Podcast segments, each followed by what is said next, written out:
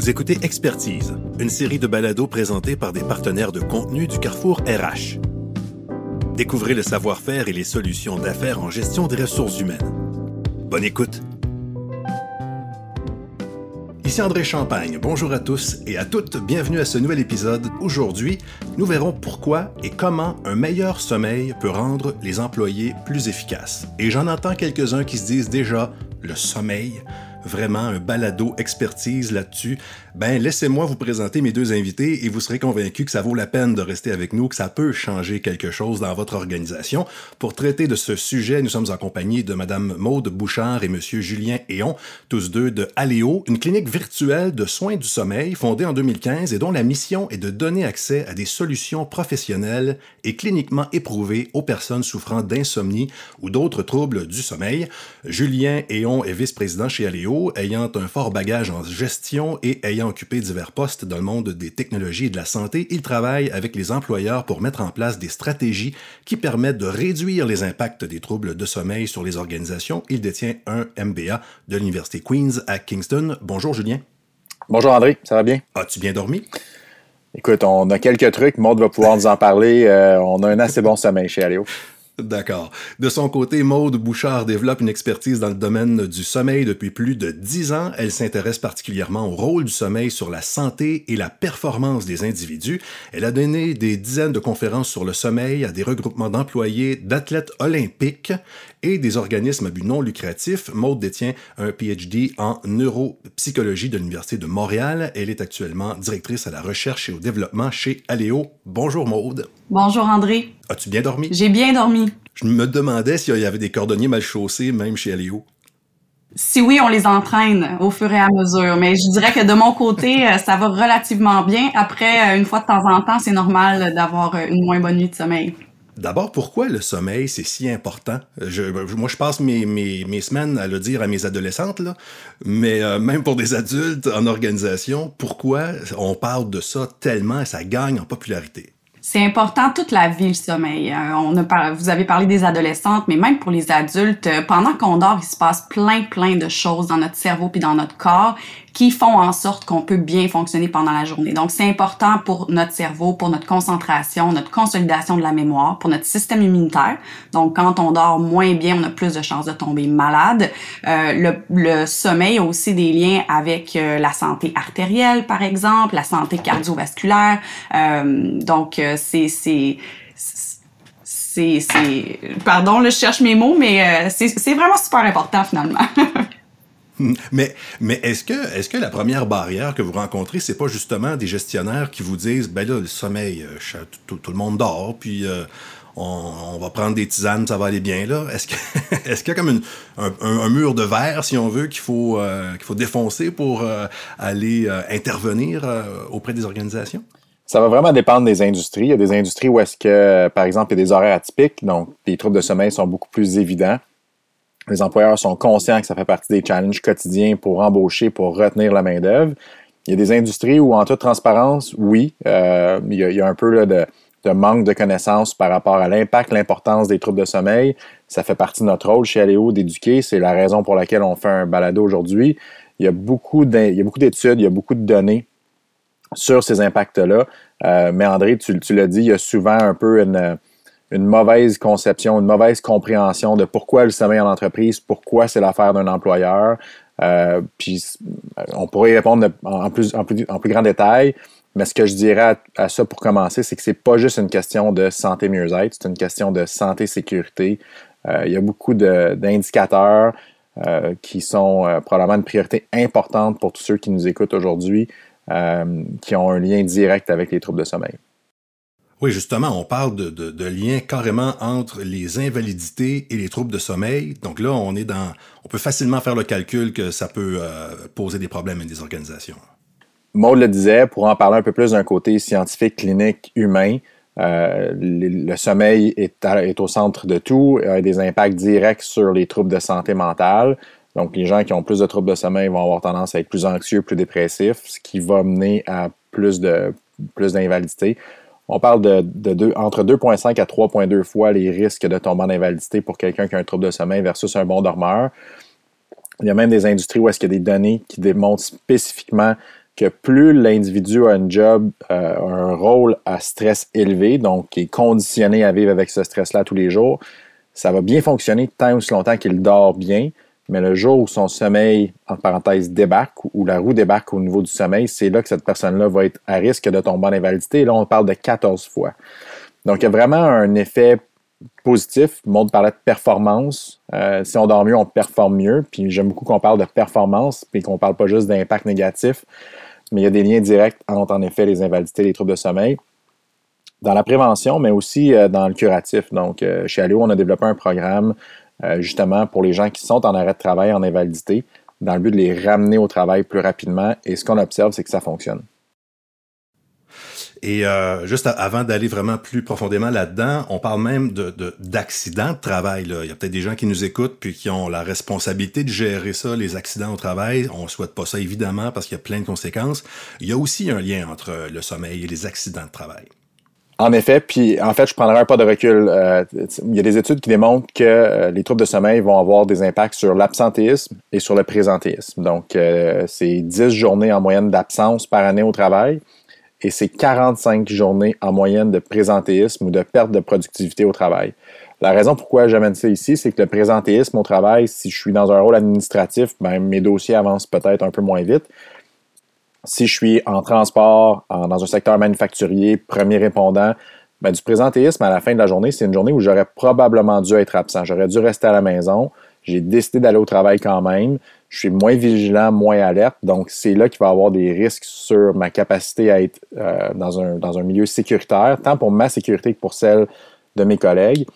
Et à ce titre-là, il y a des études. Donc, c'est 25% du coût des accidents de travail qui découlent euh, d'un trouble de sommeil. Et là, ce qui est intéressant, c'est que c'est 25% du coût, mais c'est seulement 7% des occurrences. Donc, c'est 7% des accidents pour 25% du coût pour ceux qui, suivent la mathématique, ça veut dire qu'à chaque fois qu'un accident de travail est relié à un trouble de sommeil, c'est quatre fois plus coûteux, donc c'est quatre fois plus sévère que quand c'est pas relié à un trouble de sommeil. Euh, pourquoi? Parce que c'est plus long, le retour est plus long? Qu'est-ce non, qui, cause en fait, parce que ça va être des accidents qui vont être plus sévères. Donc, euh, il y a beaucoup d'accidents qui se font en milieu de travail. Quand on, quand on calcule, quand on cumule les accidents, si je me, par exemple, je me coupe un doigt, ben, je vais peut-être être au retour au travail dans trois jours, je vais peut-être prendre deux journées de maladie. Alors que ce que ça démontre, c'est qu'un accident qui va être relié à un trouble de sommeil, exemple un accident d'autobus, un accident de voiture, euh, une mauvaise prise de décision pour quelqu'un dans une usine qui travaille avec une presse de 2500 livres, ben, si c'est un bras que je me punch dans la presse au lieu d'un doigt que je me coupe, c'est là qu'on voit que les, les, les, impacts vont être plus sérieux, plus sévères. Donc, ça va être des accidents de travail qui vont être plus coûteux. Puis, euh, j'inviterais Maud le, un peu à, parler plus du niveau clinique scientifique des, liens entre la vigilance puis le sommeil, parce que c'est un peu là que tout ça se, passe. Là. Exactement. Ben, si je peux me permettre, quand on manque de sommeil, on est effectivement moins vigilant. Puis j'inviterais les gens qui nous écoutent juste à se demander eux-mêmes, quand ils dorment moins bien, comment ils se sentent pendant la journée. Parce que juste ça, hein, ça peut être euh, ça, ça peut être très parlant. Euh, généralement, on, peut être plus somnolent pendant la journée, on peut être euh, moins concentré. Donc, si on pense à un travail qui demande beaucoup de concentration, qui demande d'être présent, ben déjà, si on manque de sommeil, on a de la misère à faire ça. Non seulement ça, mais je parlerais aussi, Julien, hein, des gens qui ont des horaires atypiques, qui travaillent à des moments, on appelle ça des moments circadiens, mais bref, des moments dans la journée qui sont pas particulièrement utile pour la vigilance, donc en soirée, pendant la nuit, où est-ce que là, notre cerveau est en train de produire des hormones de sommeil, mais nous, on doit travailler. Donc ça aussi, ça peut avoir des impacts, euh, puis ça vaut la peine de les adresser. Est-ce que, euh, Maud, tu as interpellé directement les gens qui nous écoutent et j'allais justement demander, est-ce que les gens qui ont des troubles de sommeil, est-ce qu'ils le savent? Est-ce qu'ils l'acceptent? c'est quoi la relation avec ces gens-là? C'est une excellente question. Je dirais que quand on parle de sommeil, quand on parle d'insomnie, de mauvais sommeil, je pense qu'il y a beaucoup de gens qui ont de la difficulté à se retrouver à l'intérieur de ça, même si on va sur, euh, sur Internet puis qu'on essaie de chercher la définition, des fois, c'est pas toujours clair. Donc, D'emblée, mettons, mettons à table, l'insomnie, c'est quoi? C'est avoir de la difficulté à dormir quand on veut dormir. Ça peut avoir, ça peut être de la difficulté à s'endormir, Ça peut être de la difficulté à rester endormi pendant la nuit, donc plusieurs éveils. Puis ça peut être aussi des éveils très très tôt le matin sans être capable de se rendormir par la suite. Donc on perd quelques heures de sommeil. Fait que ça c'est l'insomnie. Et je dirais que oui, il y a certaines personnes qui sont très conscients qu'ils ont des problèmes de sommeil, euh, mais qui savent pas nécessairement quoi faire avec ça. Et il y en a d'autres, euh, peut-être comme André tu mentionnais au début, à quoi ça sert le sommeil, tu sais, euh, d'en parler dans les entreprises, qu'est-ce que vraiment ça, a à faire là? Donc, je pense qu'il y a des gens aussi qui doivent être sensibilisés, puis qui vont se rendre compte en en discutant, puis en, connaissant euh, les, les, les, définitions, qui vont se dire, ah, ben peut-être que ça me, ça me représente, en fait. Peut-être qu'on pourrait déboulonner quelques mythes euh, ou, les ou les confirmer, là. Est-ce que, parce que j'aurais tendance à penser que le sommeil, c'est quelque chose de très, très privé, très personnel, dans le sens où on a tous entendu quelqu'un dire Ah, oh, moi, 5 heures par nuit, je suis correct. Euh, on a tous notre relation avec le sommeil. Est-ce qu'on est biaisé dans notre auto-évaluation de nos besoins en sommeil? Euh, peux-tu nous parler de ça un peu? Ben c'est vrai que les besoins sont individuels et ils sont pas tous les mêmes. Puis on peut même le savoir, les gens qui nous écoutent, s'ils dorment avec quelqu'un à côté d'eux, des fois, hein, on s'endort pas en, le même nombre de temps, on n'a pas besoin du même nombre d'heures de sommeil. Peut-être que la personne avec qui on vit aime se coucher tôt, nous on aime se coucher tard. Donc il y a effectivement des différences individuelles. Donc ça vaut la peine de pas nécessairement trop se comparer avec les autres autour de nous. Sinon, pour ce qui est du besoin de sommeil, il y a une moyenne. On entend souvent le fameux 8 heures de sommeil, mais l'idée, c'est qu'il y a des gens qui ont besoin de moins, des gens qui ont besoin de plus. Et euh, j'inviterais les gens, par exemple, quand ils sont en congé ou en vacances, après quelques jours, parce que souvent on rattrape, on a beaucoup de gens qui sont en privation de sommeil, combien d'heures de sommeil naturellement ils ont besoin, tu sais, combien d'heures ils vont dormir naturellement? Des fois, ça peut nous donner une, bonne idée. Qu'est-ce qui fait que les gens sont en privation de sommeil? Julien pour en rajouter aussi, mais euh, je pense que... Le stress? Euh? Ben, le stress peut jouer un rôle. Le, sommeil a des liens avec plein, plein de choses, hein, comme on a parlé avec la santé mentale, par exemple, mais je pense que c'est quelque chose qu'on met de côté facilement, le sommeil, dans la liste de priorités. Euh, et malheureusement, c'est qu'on se tire un peu dans le pied quand on fait ça. Parce que des fois, justement, de, de, prendre soin du sommeil, de dormir suffisamment, on va être beaucoup plus productif pendant la journée que de rajouter une heure ou deux puis de le couper à son sommeil pour essayer d'être plus productif. Puis là, je fais des genres de petits guillemets qu'on ne peut pas voir euh, euh, et qu'on n'entend pas. Euh, donc, donc, il y a énormément de gens en privation de sommeil dans plein de tranches d'âge de la population à cause de ça c'est un bon point, euh, Maud. Tu parles de, tu, parles de, l'importance des troubles de sommeil. Là. Les statistiques, ce que ça démontre, c'est que c'est plus de 50% des adultes canadiens qui sont touchés par des symptômes d'insomnie. Fait que c'est pas quelque chose qui touche une personne sur 10. Par contre, souvent, ce qu'on va observer, c'est que les gens disent c'est quoi ça de l'insomnie? Maud en a parlé, a parlé des symptômes. Il y a beaucoup d'individus qui pensent que faire de l'insomnie, c'est juste ne jamais dormir. Puis ce qu'on se rend compte, nous, dans nos interventions d'entreprise, tout débute par une évaluation du sommeil. On met des, stratégies, des tactiques, des incentifs, des concours en place pour inciter les gens à évaluer leur sommeil. Puis souvent, on va évaluer sommeil, le sommeil d'un paquet de gens qui dorment bien. Mais on va aussi évaluer le sommeil d'un paquet d'individus qui pensaient qu'ils dormaient bien, puis qui réalisent que finalement, la raison pour laquelle ils sont fatigués en après-midi ou la raison pour laquelle ils sont, euh, de mauvaise humeur avec leur conjoint ou moins patients avec les enfants, ben, c'est peut-être parce que finalement leur sommeil est peut-être pas aussi bon qu'il devrait l'être. Puis ça se résume pas toujours à avoir de la difficulté à s'endormir ou se réveiller la nuit. Il y a d'autres symptômes beaucoup plus subtils. C'est là qu'on invite les gens à évaluer leur sommeil. 50 ça c'est en population générale. Quand on se ramasse en population où est-ce qu'il y a des horaires atypiques, c'est plus de 90% Fait que secteur manufacturier, transport, police, pompiers, c'est plus de 9 sur 10 qui ont des troubles de sommeil à un certain niveau. Fait ça touche beaucoup d'individus. Puis c'est un peu ce qui explique le succès de ce qu'on fait en entreprise, c'est qu'à la fin de la journée, ça touche beaucoup de monde.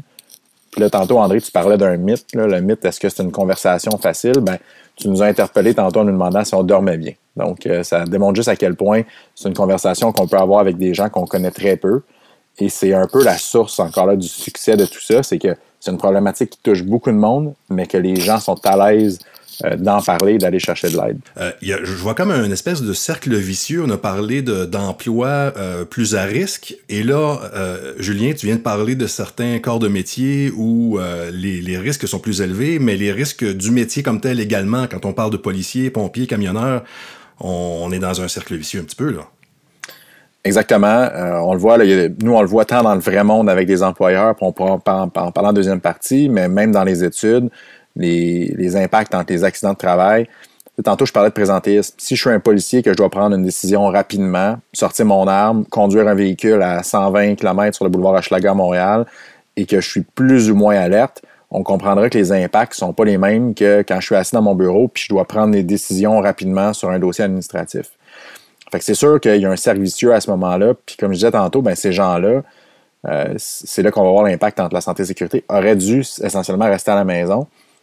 Ce qu'on observe aussi, c'est que les gens, souvent, qui savent qu'ils ont un trouble de sommeil et qui sont plus ou moins productifs, vont avoir tendance à faire plus d'heures que ceux, que leurs collègues qui dorment bien, parce que justement, ils sentent qu'il y a peut-être un manque de performance, et pour pallier à ça, vont être plus souvent au bureau, vont être plus souvent où est-ce qu'ils essentiellement ne devraient pas être.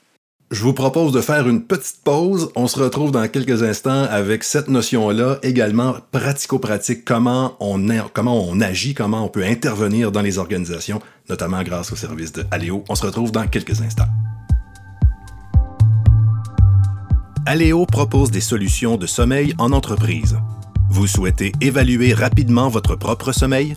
Utilisez notre dépistage en ligne gratuit au aléoclinique.com On est toujours avec M. Julien Héon et Mme Maude Bouchard de Aléo. On va parler euh, de ce cercle vicieux qu'on a abordé tout à l'heure, le cercle vicieux des problèmes de sommeil, jusqu'où ça va aller, pourquoi ça arrive, etc. Maude, on compte sur toi. Oui, ben André, euh, moi j'aime bien les parenthèses, puis on s'est laissé sur une notion, je pense, qui est vraiment importante euh, en termes d'accident, puis on dit, bon, il y a une baisse de vigilance quand on a des troubles de sommeil ou quand on dort moins bien. J'ai envie de pousser ça un peu plus loin. Euh, quand on dort pas suffisamment, quand on a des heures de sommeil en moins, ça impacte aussi nos, nos temps de réaction. Donc au niveau moteur, là, il y a vraiment des, des, euh, des impacts de ça aussi. Par exemple, on sait que de pas dormir, de manquer plusieurs heures de sommeil pendant la nuit, si on prend la, route, après ça, on prend notre voiture, ben, c'est un peu comme si on conduisait avec les facultés affaiblies. c'est l'équivalent de ça. Donc, euh, c'est important ça à garder en tête. Donc, non seulement il y a une baisse de vigilance, mais il y a des impacts sur notre corps qui peuvent aussi induire des accidents à cause de ça. Donc, je ferme la parenthèse. J'avais envie de reprendre un petit peu euh, tout ça. Oui, ben, ben c'est très, très intéressant parce qu'on a tous été surpris. Euh, on a, en tout cas, moi, j'ai déjà vécu un épisode où euh, je, me suis, ben, je me suis presque endormi au volant. Euh, j'ai eu une petite frousse, là. Mm-hmm. Donc, puis je, au moment où j'ai pris le volant, je me doutais pas du tout que ça allait m'arriver. Donc, si je transpose ça dans une organisation où je suis en train de travailler, ça peut être la même chose. On peut se faire surprendre aussi par ça. Exactement. Puis on parle d'une population qui a souvent en plus des heures atypiques, déjà des longs quarts de travail également. Donc, euh, je pense que Julien pourra nous parler un peu plus, mais on a vraiment des, des, types de programmes pour ces gens-là spécifiquement pour euh, optimiser, améliorer, traiter leurs problèmes de sommeil.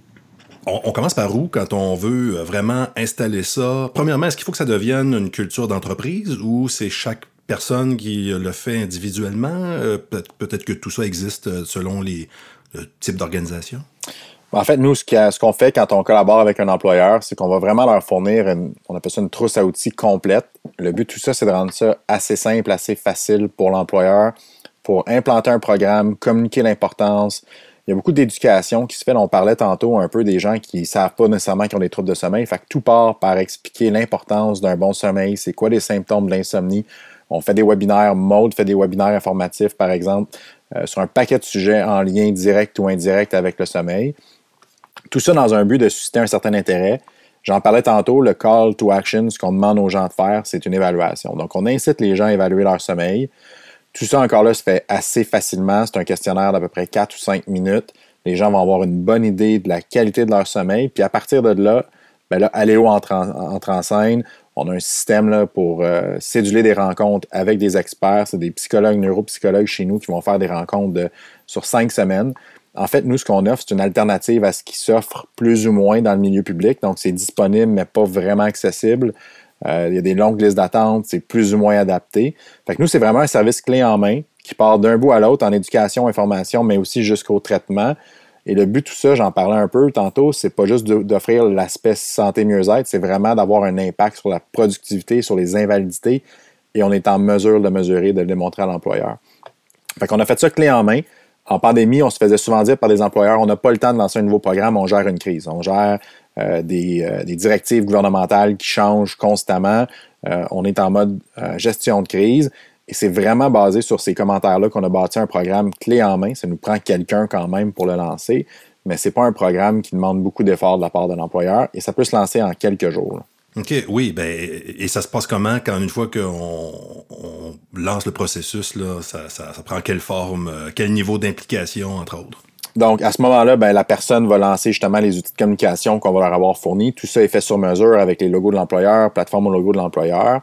Les gens vont être invités à faire le questionnaire. En termes d'impact, ce qu'on voit, c'est assez impressionnant. On va voir des gens là, dans l'ordre de 25 à 35% de tous les employés remplir des questionnaires. après ça, ben, on, va, on, va, convertir une, bonne partie de ces gens-là en clinique. Les taux de, de conversion vont varier dépendamment des industries dépendamment de plein de facteurs aussi, c'est pas tout le temps qui, c'est pas tout le monde qui est prêt à faire un programme tout de suite. Il y a des gens où est-ce que ça va prendre quelques mois, vont se dire ah c'est passager, finalement trois mois plus tard vont se dire ouais finalement c'est peut-être pas si hmm. passager que ça, vont convertir à ce moment-là. Mais ce qu'on fait c'est que c'est vraiment sur une base continue. Donc nous c'est c'est pas juste des, des campagnes de trois semaines ou trois mois, ça va être des programmes annuels. Et justement le but c'est de tout le temps être là au bon moment parce que là encore là je pourrais passer la, la, la, la rondelle à, à mode là-dessus, mais c'est pas tout le monde qui a un trouble de sommeil au même moment. Fait que si l'employeur lance ça aujourd'hui, dit Ah, c'était la journée mondiale du sommeil il y a deux semaines, on lance une communication sur le sommeil, ben, peut-être qu'André va avoir un trouble de sommeil juste dans trois mois dans six mois. Fait c'est pour ça que nos programmes sont à l'année. Ça, veut dire que la, plateforme et toute l'expertise de Aléo doit euh, s'intéresser à chaque personne individuellement parce que tout le monde n'a pas le même problème, ni le même calendrier, ni euh, les, mêmes, euh, les mêmes conséquences là, à leurs problèmes. Oui, puis c'est un peu pour ça qu'on fait des campagnes de communication plus massives en entreprise. Le but, c'est vraiment de mettre l'emphase sur l'importance du sommeil. On a des campagnes, par exemple, qui sont spécifiques aux gestionnaires. C'est quoi l'impact d'un trouble de sommeil sur la performance de l'équipe du gestionnaire en question? Fait qu'on a vraiment des, outils de communication à différents niveaux. Puis tout ça pour aller toucher les cordes différentes de chaque personne. On a un programme, exemple, euh, pour les nouveaux parents. Fait qu'on va aller les chercher par rapport à leur réalité, par rapport au fait qu'ils ont un nouveau-né à la maison, euh, Maud va faire des webinaires sur le, stress et les troubles de sommeil, sur la santé des femmes. Fait que, on a vraiment un paquet de, appelons ça des hameçons, qui sont directement, directement reliés aux troubles de sommeil pour amener les gens à se questionner et faire le fameux questionnaire. Ce qui est intéressant dans tout ça, on en parlait un petit peu tantôt, c'est aussi tout le lien avec la santé mentale. Évidemment, euh, chez Aléo, on supporte tout ce qui est euh, promotion, importance de parler ouvertement de santé mentale. On est plus avancé qu'on l'était il y a 15 ou 20 ans, mais il reste encore beaucoup de chemin à faire. Ce qu'on observe, c'est que la conversation autour du sommeil est beaucoup plus ouverte. Il y a beaucoup moins de stigmatisation qu'autour des troubles de santé mentale. Par contre, d'un point de vue curatif, en traitant le sommeil, on a un peu une solution euh, de, santé, mentale qui n'est pas étiquetée comme étant une solution de santé mentale. Qu'il y a tout cet aspect-là aussi. Euh, on attrape des risques suicidaires sur une base régulière avec nos interventions. Je dis toujours, Allez, n'est pas une solution de prévention de suicide, mais ça a le pouvoir quand même, euh, ça, ça, démontre juste à quel point on est capable justement d'aller chercher des gens qui ont des problèmes de santé mentale, qui viennent chez nous pour parler de sommeil. Fait quand tout ça est lancé de la bonne façon, ça nous permet d'avoir vraiment un impact intéressant. Tu parlais de, rencontres euh, où on parle de ça avec les collègues, euh, de l'impact que ça peut avoir sur notre équipe, etc. Les coûts organisationnels reliés à un mauvais sommeil des employés, est-ce que c'est mesuré, ça?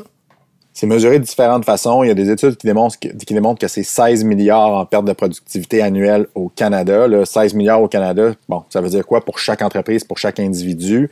Euh, on a des moyens de le mesurer chez Aléo. À chaque intervention, on mesure un retour sur investissement. Ça va tourner là, en moyenne entre 10 ah à 14% du salaire moyen de la personne quand on le regarde de façon d'un point de vue de pourcentage. Euh, je le disais tantôt, sinon, c'est en moyenne une dizaine de journées d'absence par année, 45 journées de perte de, productivité par année, 25% des coûts d'accident de travail. Il y a moyen de mesurer l'impact sur la consommation de médicaments aussi, donc sur l'expérience au niveau du programme d'assurance collective. On va voir des impacts à la baisse quand on implante notre solution. Même chose pour les invalidités. Fait que tout ça se mesure euh, tant d'un point de vue très haut niveau que d'un point de vue pour chaque employeur, on est capable de mettre en place des points de mesure pour voir est-ce que ça a un impact, ce programme-là? Et la réponse à ça, c'est oui. Et la bonne nouvelle, c'est que ça fonctionne. 94, de vos, 94 de vos patients ne présentent plus de symptômes cliniques d'insomnie en cinq semaines. Exact. Donc, euh, on prend un point de mesure avant, un point de mesure après. Et ce qu'on ce qu'on observe, c'est que 94% des patients qui avaient des symptômes modérés à sévères avant l'intervention n'ont plus de symptômes cliniquement significatifs après. Donc, euh, en toute transparence, le 6% ce qui arrive, c'est qu'il y a des gens qui vont avoir des symptômes extrêmement sévères avant, qui vont dormir beaucoup mieux, mais qui dorment quand même pas super bien après. Fait que c'est pas tout le monde qui passe de je, ne dors pas à je dors comme un bébé. Il y a une certaine échelle de progression, euh, mais c'est extrêmement efficace. Puis là, j'invite Maude à, nous parler un peu de l'efficacité reconnue euh, de la thérapie cognitivo-comportementale, qui est le, le, programme, la technique qu'on utilise, mais qu'on n'a certainement pas inventé chez, chez Aléo. En fait, pourquoi c'est efficace cette technique-là, c'est qu'on vient euh, adresser certains comportements, certaines pensées qui contribuent à l'insomnie chronique. Donc, on vient vraiment adresser les causes de l'insomnie. On éduque beaucoup, on donne des outils, on essaie de diminuer l'hypervigilance. Euh, donc, euh, c'est vraiment reconnu dans le monde cette thérapie-là comme étant ce qu'on devrait faire en premier quand on a des problèmes de sommeil. Mais comme Julien l'a mentionné, souvent, ce n'est pas accessible. Oui, ben c'est pas accessible. Puis si on est tout seul, on ne saura pas comment faire ça. Là.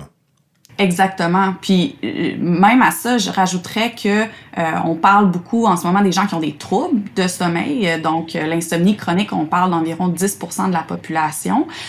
par contre, je pense que d'adresser même des problèmes plus mineurs en lien avec le sommeil ou même de vouloir optimiser son sommeil, c'est un peu comme l'activité physique. Hein? Dans euh, les gens qui s'entraînent, il y a des gens qui veulent se remettre en forme, qui partent de plus loin que d'autres. Puis il y a des gens aussi qui sont déjà très en forme et qui continuent hein, de, s'entraîner, pour avoir une bonne, euh, une bonne forme physique. C'est un petit peu la même chose avec le sommeil. Donc oui, on veut définitivement traiter ceux qui ont des problématiques euh, graves de sommeil, mais on veut aussi que les gens prennent soin de leur sommeil, euh, on, les éduquer par rapport à comment ça fonctionne parce que des fois aussi les gens vont essayer, faire beaucoup d'essais-erreurs, pas savoir exactement où se tourner, puis ça peut durer pendant très très longtemps. On peut les éduquer, on peut leur donner des trucs, on peut les aider à optimiser leur sommeil aussi, puis ça, ça va optimiser non seulement leur performance, mais aussi leur santé mentale puis leur santé physique. Oui, ben là, on, a compris que le sommeil allait être le meilleur ami de bien des gestionnaires, euh, peut-être pour les prochaines semaines ou les prochains mois, mais au-delà du fait que, évidemment, on peut faire affaire avec Aléo et faire une démarche, disons, complète, là, qui, qui va donner des résultats, si on veut, disons, commencer à travailler dans le bon sens par rapport au sommeil dans une organisation, est-ce qu'on peut déjà installer des choses à l'interne, euh, des, des, philosophies ou des politiques qui vont euh, placer le sommeil parmi les priorités ou euh, je sais pas si vous voyez où est-ce que je veux m'en aller avec ça? Des trucs finalement à des, des organisations qui, sont sensibles mais qui qui, qui, voudraient peut-être pas aller tout de suite dans une consultation directe si. C'est quand même assez difficile de, faire les choses à moitié avec le sommeil, parce que souvent, ouvrir la boîte de Pandore, c'est réaliser qu'on a un problème, puis il faut, quand on réalise qu'il y a un problème, il faut offrir des solutions. Euh, quand, moi je suis arrivé chez Aléo, on avait des employeurs qui nous approchaient pour avoir des webinaires sans nécessairement avoir le package complet, qui nous disaient bon, on aimerait ça faire une présentation sur le sommeil, mais pas nécessairement que vous parliez d'Aléo. Et puis, euh, ce qui est arrivé souvent, c'est quand on acceptait de le faire, ben là, tu te ramasses avec des employés qui sont intéressés, conscientisés, qui disent Je pense que je dors mal, qu'est-ce que je fais Donc, dans les quelques événements où c'est arrivé, ben là, l'employeur nous appelait et disait Ben là, j'ai un peu un problème, ça me prendrait une solution pour mes employés c'est un peu difficile de le faire à moitié. Sinon, en termes de culture, ben, il y a des employeurs qui vont dire on bannit les courriels la fin de semaine, bannit les courriels après un certain heure le soir, avant un certain heure le matin, question d'encourager une culture de repos. Fait que ça, c'est quand même assez important. Chez Alio, on est les premiers, on met de l'avant beaucoup d'emphase sur les vacances, sur le repos, sur l'importance de se reposer, régénérer les batteries. Fait que, tout cet aspect-là, il va être vraiment important pour un employeur qui va encourager les bonnes habitudes. Mais pour quelqu'un qui dort mal, qu'il y a des troubles de sommeil chroniques, ben c'est sûr que ce pas ces choses-là qui vont nécessairement être une solution. Euh, l'idée de faire des. poser la question avez-vous bien dormi? Souvent, on a des employeurs qui commencent par ça. Des employeurs qui, un peu comme on le disait au début, se disent ben, c'est vraiment un problème qui nous touche? Moi, ce que je fais souvent, c'est que j'invite l'employeur à retourner dans son équipe et poser la question. On le disait tantôt, c'est un sujet assez ouvert. Règle générale, quelqu'un qui va aller poser à 7, 8, 9, 10 collègues des questions par rapport à leur sommeil va avoir des réponses transparentes. Puis souvent, ce qu'on se rend compte de ce temps-là, c'est que les gens ont tendance à plus ou moins bien dormir. Fait que c'est vraiment d'encourager la discussion ouverte, voir un peu est-ce qu'il y a un intérêt pour ça. Puis si oui, ben par la suite, euh, j'aimerais ça vous dire que Maud peut peut-être nous donner des trucs d'hygiène de sommeil là, pour les gens qui dorment mal, mais au point de vue organisationnel, euh, c'est assez difficile de faire les choses à moitié. Alors, Maude, qu'est-ce qu'on fait si on veut mieux dormir? Ben, en fait, au niveau organisationnel, euh, avoir accès à de la lumière naturel. Ça fera peut-être pas euh, l'unanimité parce que peut-être qu'il y a des locaux que c'est pas le cas, sauf que travailler avec des fenêtres, être capable de sortir dehors le matin sur l'heure du midi, euh, ça peut être très bénéfique parce que notre cerveau, en fait, répond à cette lumière-là. Quand il y a de la lumière, le cerveau produit des hormones en lien avec la vigilance, être réveillé. Puis quand la lumière diminue en soirée, mais là, c'est là que le cerveau se met à produire des hormones pour le sommeil, pour nous aider à bien dormir. Donc, je dirais que la lumière, ça peut être quelque chose de pas mal intéressant, puis d'encourager peut-être les employés à prendre des pauses à l'extérieur. Quelque chose de simple, mais efficace. OK. Est-ce qu'il y a des, euh, cas où c'est euh, c'est impossible à traiter? Est-ce que ou est-ce que vous avez des outils pour tout le monde? Est-ce qu'il y a des, euh, des cas particuliers qui vous viennent en tête? On peut voir une grande majorité des gens chez Aléo qui souffrent d'insomnie, euh, même des gens qui auraient des comorbidités avec d'autres troubles de santé mentale. Encore une fois, on ne va pas traiter, par exemple, la dépression en tant que telle. On va traiter le problème de sommeil, mais on peut très bien avoir des, des résultats aussi positifs sur euh, les symptômes de dépression en traitant le sommeil ou les symptômes d'anxiété, par exemple. Donc, on peut voir une grande partie de la population si on se rend compte qu'il y a une problématique qu'on ne peut pas adresser ou qui doit être adressée d'une autre manière avant, comme c'est euh, des, euh, des psychologues, des neuropsychologues, des psychothérapeutes qui vont voir le patient, on va être capable de rediriger là, aux bonnes ressources. OK. Ben, Merci beaucoup d'avoir pris le temps avec nous de nous convaincre. Et je pense que vous avez réussi que le sommeil, euh, c'était pas mal plus important qu'on pensait. C'est souvent même une des premières questions qu'on se pose. On l'a dit depuis le début. As-tu bien dormi? As-tu passé une bonne nuit? Euh, la bonne nuit pour l'un n'est pas la même chose peut-être pour euh, quelqu'un d'autre. Euh, alors, ben, merci. Puis on invite les gens là, qui, auraient peut-être découvert un enjeu dans leur, dans, organisation, donc à consulter Aléo et de, travailler sur le bon sommeil. Ce qui est, ce qui est pas simple, par contre, là, je, j'ouvre, là, je vais peut-être ouvrir quelque chose, mais nos, nos troubles de sommeil peuvent peuvent être causés par ce qui se passe à l'extérieur du travail. Là, on parle du travail, mais peut-être qu'il va falloir travailler aussi sur ce qui se passe chez nous.